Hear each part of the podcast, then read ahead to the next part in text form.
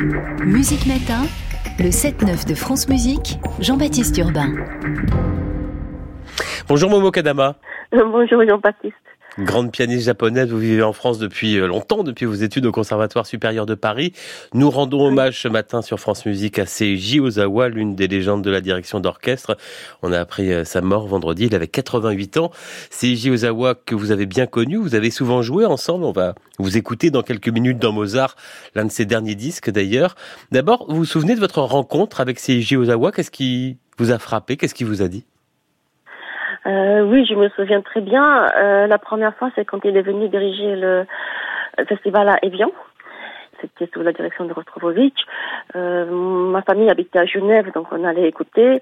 Et c'est tout de suite intéressé. Il y avait ma sœur et moi, donc deux jeunes comme ça, japonaises, et il nous a posé plein de questions, si on faisait la musique, où est-ce qu'on vivait pour nous, c'était euh, un idole. Alors, euh, on était heureux de pouvoir parler comme ça directement avec lui.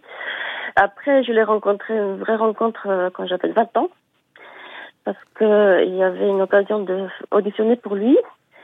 Donc, je suis allée à Berlin, où il dirigeait l'orchestre philharmonique de Berlin.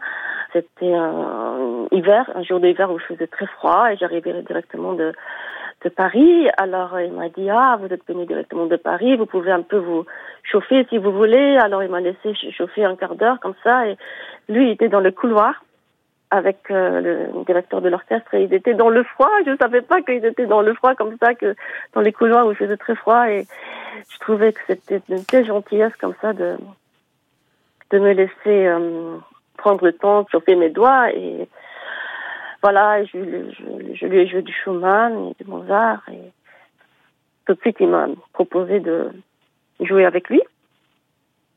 Et c'est comme ça que, voilà, il est devenu un peu comme un, un mentor aussi, une, une, étape très importante dans ma vie. Par la suite, comment il vous a accompagné, soutenu dans votre début de carrière et tout au long de votre carrière, Momo Kodama? Alors, euh, déjà, en, en m'invitant à jouer euh, plusieurs répertoires, et bien sûr, on apprend tellement, euh, déjà dès la répétition, avant de, de faire la répétition avec l'orchestre, par cette exigence vers la musique, ce respect, ces choses, euh, il va vraiment dans les détails tout en gardant euh, un énorme souffle, grand souffle. Et euh, je me souviens de la première répétition parce que quand on est au piano, on va le chef d'orchestre du dos cette énergie qui dégageait de son dos, c'était quelque chose de très encourageant, mais très impressionnant aussi en même temps. Je sais pas, on n'avait pas l'impression d'être guidé, mais euh, je crois qu'il nous guidait quand même par un fil qu'on voyait pas. Et euh, on avait l'impression qu'on avait toute la liberté, en fait, euh, sans le savoir, il, nous guidait tous. Alors c'était ah, c'était très incroyable. Mais il était d'une discipline incroyable parce qu'il il se réveillait tous les matins pour travailler à 6 heures du matin et commençait à travailler sa partition. Vraiment comme un moine. Et euh, la chose qui était vraiment très généreuse, c'est qu'il laissait toujours sa porte ouverte aux jeunes comme ça, que on pouvait aller le contacter quand on avait besoin de demander conseil. Et j'étais un peu une des premières euh, jeunes musiciens, je pense, qui ont profité de cette ouverture vers la jeune génération. Après, on sait qu'il a fait les académies, qu'il a fait, il a fondé l'orchestre des jeunes. Oui, c'est conseil précieux. Vous évoquez son héritage, son influence, son inspiration sur les réseaux sociaux, Momo Kodama. Vous qui l'avez côtoyé, quel homme était aussi Seiji Ozawa Vous parlez d'un homme euh, attentif aux autres oui, parce que après un énorme concert au opéra où il a dirigé des, des choses longues et difficiles, euh, il était là, il, il, prenait soin de tout le monde, que tout le monde se sente bien, il présentait tout le monde à tout le monde. Je crois que c'est quelqu'un qui aimait aussi les, les gens. Et même quand il était dans les aéroports, par exemple, on faisait des tournées ensemble, bien sûr, tout le monde reconnaissait, tout le monde allait vers lui. Et lui, euh, il allait aussi vers les gens, il posait des questions, il parlait, il communiquait beaucoup.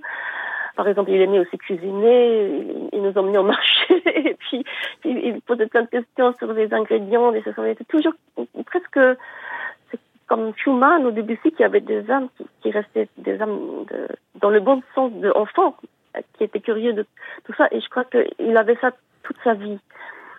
Pour finir, Momo Kodama, qu'est-ce qu'il représentait dans son pays, dans votre pays, votre autre pays, le Japon? Je crois que c'est quelqu'un qui a énormément... Euh, beaucoup de, gens ont découvert la par Seiji Ozawa, mais aussi pour nous, Japonais. Il était le pionnier qui est venu vers l'Europe et qui, qui a un peu ouvert le chemin pour nous tous. Et je pense que nous, après, quand on est venu ici, c'est un peu aussi grâce à, à Seiji Ozawa qui nous a, euh, oui, ouvert le chemin pour qu'on peut tous être là maintenant à faire la musique. Merci Momo Kodama d'avoir été avec nous ce matin pour rendre hommage à cet immense chef qui vient de nous quitter, c'est Ozawa. Vous avez enregistré il y a quelques années avec lui un disque paru chez ECM, l'un de ses derniers enregistrements, je pense, avec l'orchestre de chambre de Mito, à la fois la musique du japonais euh, Ozokawa et puis Mozart. On va écouter le mouvement lent du 23e concerto pour piano. C'est un adagio avec un tempo très retenu. C'était votre choix, le sien, ou vous étiez sur la même longueur d'onde? Je me souviens de ce deuxième mouvement, euh, comme on a énormément travaillé dessus parce que déjà dès la première phrase, euh, il n'était jamais vraiment satisfait. Et moi non plus. Donc je me souviens, on a vraiment beaucoup, beaucoup, beaucoup cherché. L'orchestre attendait déjà derrière. Et nous, on était dans la scène pour essayer de chercher chaque détail. C'était un peu notre choix commun. Euh, mais ça, vraiment, c'est le moment où on a le plus recherché, je pense, euh, ensemble. Merci Momo Kodama. Merci, merci Jean-Baptiste.